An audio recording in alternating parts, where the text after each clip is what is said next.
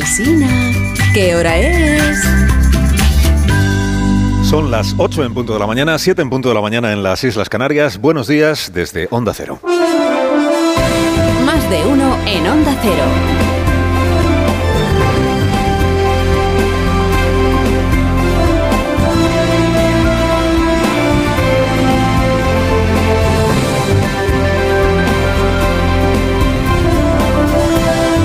Tal? ¿Cómo están? Bienvenidos a una nueva mañana de radio. Estamos estrenando la mañana del 16 de noviembre del año 2023. 2023, 16 de noviembre. Yone Belarra e Irene Montero pues están en sus últimas horas como, como ministras. Enviémosles desde aquí pues un pues un cariñoso saludo de aliento, ¿no? En las últimas horas ya como ministras, porque Yolanda Díaz, que es eh, profeta de, la suma, de la integración, del contrato indefinido, se va a sacudir a las dos ministras que le estorban, con el visto bueno de Pedro Sánchez, que una vez llegó a ofrecerle a Irene Montero ser su vicepresidenta. Esto es la política, sirve para esto, para acordar, para acordar y para acordar. Esto es, la política sirve para acordar, eh, excepto para acordar con Podemos el reparto de ministerios, que para eso no ha servido, porque ahí Yolanda Díaz dice que no hay nada que acordar. Y la política sirve también para acordarse del día en el que Pablo Iglesias ungió con su dedo de sumo pontífice morado a Yo Yolanda como su heredera. Ni se olía Pablo que su legendaria agudeza política terminaría en esta escabechina de los suyos y de las suyas. Se predica la integración y la suma, mientras las de Podemos son extinguidas sin que nadie derrame ni media lágrima. Ni por ellas ni por Alberto Garzón, consumido ministro de Consumo, que va terminando de llenar estos días sus, cajas de cartón para, abandonar discretamente la política después del éxito arrollador que, su gestión ha supuesto para su coalición política. ¿Cómo se llamaba su coalición política? Ah, Izquierda Unida. Izquierda Unida. Bueno, buen viaje a todos los ministros, a los de Podemos, a los del PSOE asimilados. Buen viaje a todos los ministros que en breve van a dejar de ser ministros. Es incluso eh, probable, desde luego posible es, que acabe siendo abrumadora la mayoría de ministros del actual gabinete que van a dejar de serlo en las próximas horas y que, y que no lo saben. Es que igual Sánchez cambia a casi todos los ministros. Está ultimando la operación de cirugía reconstructiva el presidente, destinada a mejorar la estética de sí mismo. Solo tiene asegurada la supervivencia Yolanda Díaz. El resto, pues, pues a rezar para que no les pase lo que a José Luis Ábalos la última vez, ¿no? Que el presidente le había comentado había comentado con él los cambios que iba a hacer en el, sin avisarle de que iba a ser el primero en, en ser depurado. Qué dura es la vida del soldado Margarita Robles. Qué dura. Bueno, a la hora de comer, eh, plato arriba, plato abajo, aquí en el Palacio de las Cortes, Pedro Sánchez eh, Pérez, Pérez eh, Castejón será investido de nuevo presidente de gobierno con más apoyo parlamentario que el que tuvo hace cuatro años. Será investido presidente en primera votación y con mayoría absoluta presidente, es verdad, por la gracia de Carles Puigdemont. Enhorabuena a los agraciados con la investidura. A Pedro y a Yolanda, que van a ser investidos presidente y vicepresidenta, y a los agraciados con la amnistía, que son entre 400 y 1.300, porque esto es como la asistencia a las manifestaciones. 400 según el PSOE, 1.300 según los convocantes, que son Junts per Catalunya. Menos mal que la amnistía se ha escrito a la medida de los beneficiarios. Ni siquiera saben unos y otros cuántos, cuántos son. El presidente lo va a seguir siendo para los próximos cuatro años, habiendo marcado un nuevo hito en su carrera política, un doble hito, doble hito. No solo es el primero que consigue armar una mayoría absoluta habiendo perdido unas elecciones generales, sino que es el primero en hacer pasar por instrumentos de solidaridad y de progreso a las fuerzas separatistas de todo signo, derecha, independentista, afín a Putin incluida, que es la de Puigdemont. Sea, méritos para la navegación a vela y a motor, según como sople el viento, pues no se le pueden negar a Pedro Sánchez, señor de la España plural y diversa, constructor de muros para aislar a las derechas, constructor de muros al tiempo que predica las bondades del diálogo y del entendimiento entre diferentes. ¿eh? Pura concordia, su discurso de investidura de ayer, presidente. Pura concordia. Creo que todos podemos ser conscientes de que en la discordia no puede haber prosperidad. Lo sabían nuestros padres y nuestros eh, abuelos y por eso hicieron de la convivencia uno de los principios rectores de la Constitución y de la transición.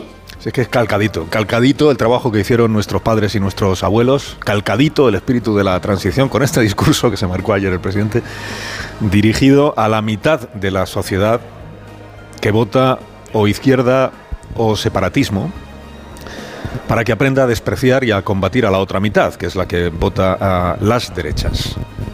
Pura concordia, presidente, pura concordia. Sánchez alumbró ayer, que es el verbo de moda, alumbró ayer un nuevo género de discurso presidencial, que es el discurso autorrefutativo. Dícese de aquel que predica una cosa y en la primera frase y luego dedica del resto del discurso a hacer justo la contraria. Llena 30 o 40 folios de arremetida contra el primer partido del país. El primer partido del país es de derechas, es verdad, es el PP. Y contra 12 gobiernos autonómicos, porque hay 12 gobiernos autonómicos que son de derecha, ¿qué vamos a hacer? Y a renglón seguido se atribuye la voluntad de forjar consensos, de cerrar heridas, de cultivar la convivencia, de cultivar el reencuentro. A estas alturas ya sabemos que cada vez que el presidente pronuncia estas tres palabras, convivencia, reencuentro y diferentes, se está refiriendo a la convivencia con los independentistas catalanes, al reencuentro con los independentistas catalanes y a lo diferentes que son los independentistas catalanes de, sí mismo, o sea, del propio presidente sin ir más lejos. Sin ir más lejos porque no aspira a ir más allá nunca, no, aspira a convivir o a la convivencia con los españoles de derechas, ni al reencuentro con los votantes que ha ido perdiendo la izquierda en estos últimos años, ni a cultivar el entendimiento con los diferentes, si los diferentes son, que te digo yo, del PP, por ejemplo, ¿no? Mucho menos de Vox, mucho menos de Vox. La única derecha con la que se puede pactar es la de Puigdemont. Ahí no hacen falta muros. Es lo que hay, es lo que hay. Sánchez tenía desde el jueves pasado eh, la investidura hecha. Hecha. No estaba compitiendo ayer por arrebatarle a Núñez Feijó la investidura porque Feijó hace mes y medio ya que perdió la suya.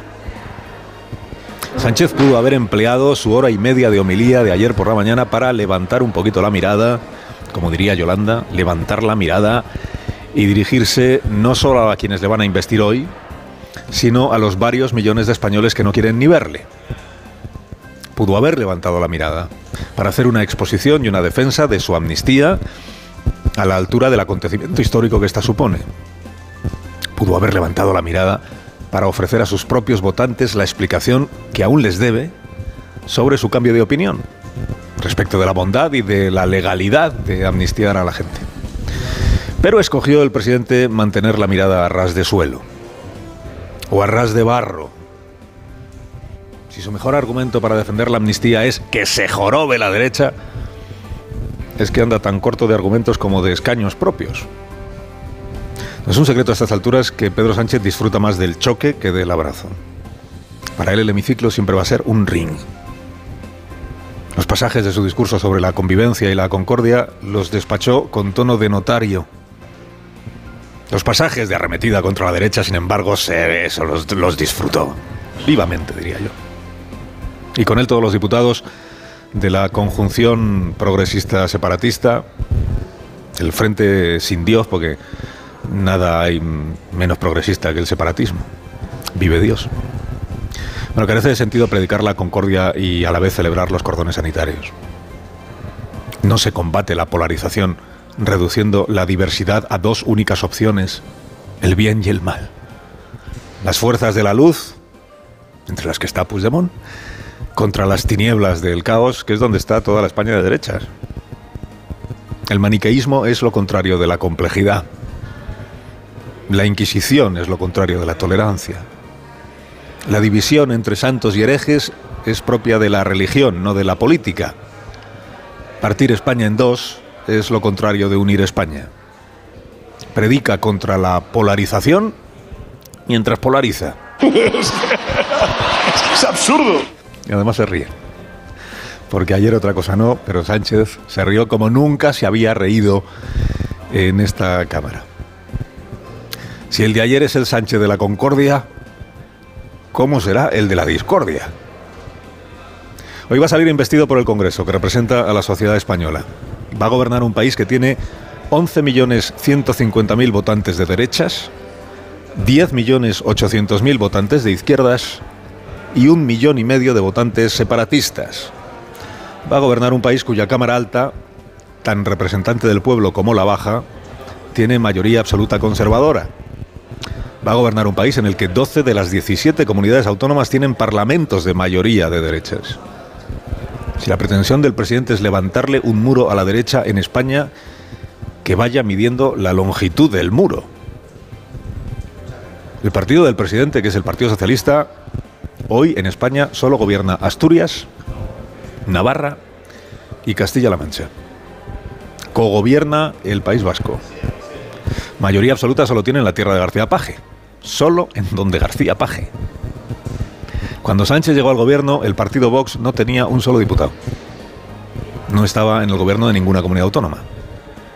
Luego tiene todo el sentido que el presidente que va a seguir siendo presidente del gobierno de España los próximos cuatro años, que va a seguir siendo presidente de un país que no es exactamente como él desearía que fuera, visto los resultados electorales de las autonómicas, de las municipales y de las propias generales, tiene todo el sentido que el presidente se haga cinco años después de llegar a la Moncloa y presumiendo cada día de estos cinco años de lo extraordinariamente bien que ha gobernado España, la pregunta que ayer se formuló él mismo en voz alta.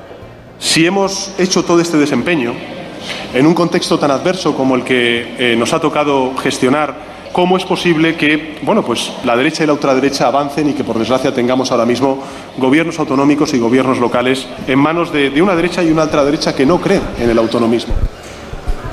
No creen en el autonomismo. ¿Cómo, ¿Cómo es posible? Sánchez, ¿cómo es posible que nos pasara esto en el mes de mayo? Formuló la pregunta, pero no la contestó. Puede que el día que se anime a contestarla reconozca entre las posibles causas el incansable esfuerzo que él mismo viene haciendo por satanizar, caricaturizar y desdeñar a todos los españoles que votan opciones conservadoras.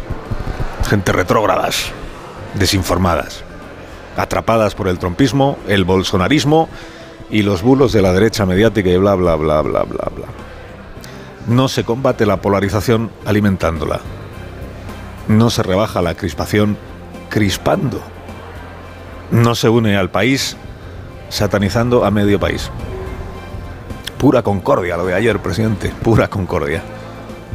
Tan legítimo es el gobierno que hoy va a ser investido en el Palacio de las Cortes como la oposición que ha salido de las mismas urnas que los diputados que van a investir al presidente. Tan representante de la sociedad es el Congreso, que hoy investirá a Sánchez, como el Senado, en el que el PP tiene la absoluta. Tan legítimo y democráticamente elegido es el Parlamento de Navarra, por ejemplo, que hizo presidenta a la señora Chivite, como todos y cada uno de los parlamentos de mayorías conservadoras que han investido presidentes del PP, por ejemplo, la señora Díaz Ayuso. Tan fácil es la tentación de deslegitimar al gobierno como la tentación de deslegitimar a la oposición. Ayer Feijó se cansó de repetirlo, lo dijo varias veces, que no alberga duda alguna de que el gobierno es legítimo, que el presidente es legítimo, que la investidura va a ser legítima. Imagino que sabe el señor Núñez Feijó que le va a dar igual, porque ya se estrenó en el Senado en el mes de junio del año 2022 reconociendo, fue lo primero que hizo, la legitimidad de Pedro Sánchez y ni un día han dejado de imputarle los papagayos de la órbita gubernativa que cultivara el gobierno, el género este del gobierno ilegítimo. Ni un día. Hoy todavía se lo dice un editorial. Que de una manera o de otra siguen diciendo que el gobierno es ilegítimo.